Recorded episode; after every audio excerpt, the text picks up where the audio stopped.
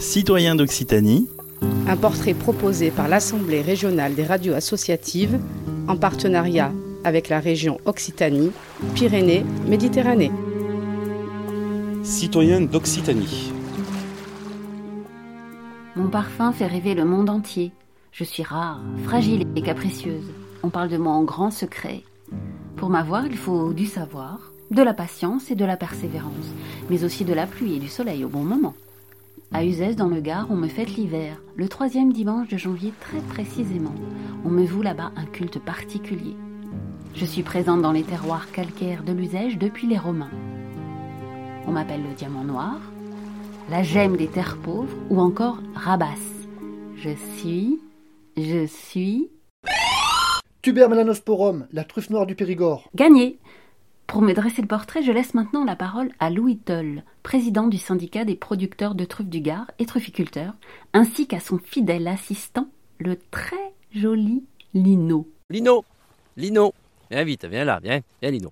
Alors Lino, c'est un berger australien qui a été dressé dès son plus jeune âge à la recherche du champignon.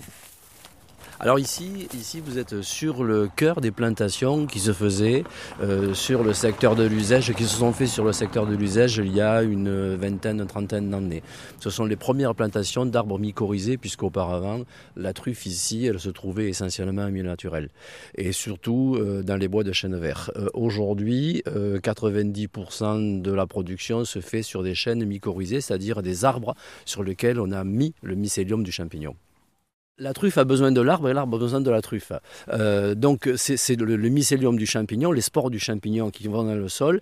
Le mycélium se répand dans le sol et euh, il forme avec la racine de l'arbre euh, ce qu'on appelle une mycorhize. Et c'est cette mycorhize-là qui apporte des sels minéraux à l'arbre et l'arbre lui apporte de l'azote et du carbone. Et c'est cette mycorhize-là qui va se transformer en champignon. Il faut en fait un terrain qui soit calcaire, un terrain qui filtre bien l'eau, qui ne retienne pas l'eau. Et ici on a des sols justement qui sont sablonneux et qui sont propices donc à la plantation de truffières et à la production. Sur le département du Gard, c'est effectivement le secteur de l'usage qui est le plus réputé pour sa production. Allez, allez. Alors le chien va renifler le sol. Allez Lino, allez. Le département du Gard euh, a une production estimée de l'ordre de 3 à 5 tonnes. On a à peu près 500 trufficulteurs, euh, ce qui représente environ euh, entre 2000 et 3000 hectares de, de, de plantation de chênes truffiers. 40% de cette population est sur le secteur de l'usage. Allez, voilà. Il gratte, il donne un coup de patte. Et donc le jeu consiste maintenant à voir s'il y a la truffe ou pas. Euh, On prend une poignée de terre. On sent si la truffe est là. Ah oui, elle est là. Pousse-toi, Lino. Pousse-toi. Dès qu'on ouvre la terre, le sol, le, parfum se dégage très fort. Elle est noire, marbrée, avec des, petits filaments plus clairs. Ça, et elle sent très fort. Donc c'est une truffe de qualité. Elle n'est pas abîmée, elle est très ferme. Elle n'est pas abîmée par un insecte quelconque. Cette truffe doit faire à peu près 20 grammes. C'est une truffe avec laquelle vous faites un repas pour quatre personnes sans aucun problème. Une brouillade, une salade, euh, un petit écrasé de pommes de terre, il n'y a pas de souci.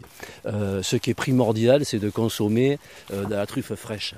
Euh, éviter tout ce qui est produit de synthèse ou tout ce qu'on achète qui peut, euh, quand moi je vois des huiles à la truffe, des vinaigres à la truffe, des moutardes à la truffe, etc. Soit ce sont des arômes naturels, c'est-à-dire ce sont des arômes qui euh, physiquement sont retirés d'un autre produit. L'arôme principal pour faire de l'arôme de truffe est issu du chou. Ou soit des arômes de synthèse, c'est-à-dire des arômes chimiques. Donc la, truffe, il faut la consommer fraîche. Et cette truffe-là, euh, pour la garder, euh, on la conserve au frigo dans du sopalin, en changeant le sopalin tous les jours. On la conserve 8 à 10 jours sans problème. Et elle se congèle très bien. Au départ, la truffe, c'était un monde particulier, c'est un, un monde un petit peu secret. Et donc, euh, parler de la truffe, c'était pas interdit, mais presque. Donc, on avait décidé au niveau du syndicat de, de faire sortir la truffe du bois, c'est le cas de le dire. Donc, on a lancé cette opération qui est, une, qui est assez particulière, puisque la journée de la truffe, on n'y trouve que de la truffe, on ne parle que de truffe.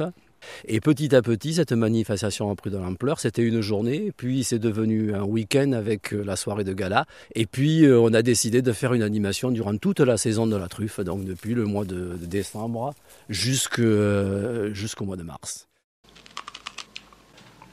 Voilà le secret du foie gras truffé. 50-50. Pas comme dans leur boîte. La nouvelle cuisine, elle peut aller se faire cuire un œuf.